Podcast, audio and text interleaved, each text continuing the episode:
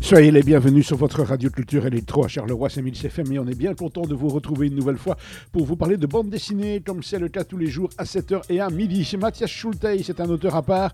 Il s'était fait remarquer dans les années 80 pour le théorème de Bell, une bande dessinée ultra violente, dessinée dans un style hyper réaliste, percutant et lumineux.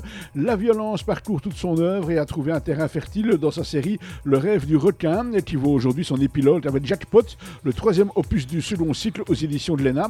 Lambert est un pirate des temps modernes, c'est un vrai pirate, avec tout ce que cela implique de férocité extrême. Il en a même l'apparence, avec son monocle qui cache un œil borgne et son visage buriné. Un pirate n'a pas d'état d'âme, et pourtant Lambert se laisse aller à l'introspection. Il s'interroge sur le sens de sa vie après tant d'années à semer la terreur et la désolation pour de l'argent, pour démontrer sa puissance, sa domination sur ce monde profondément corrompu.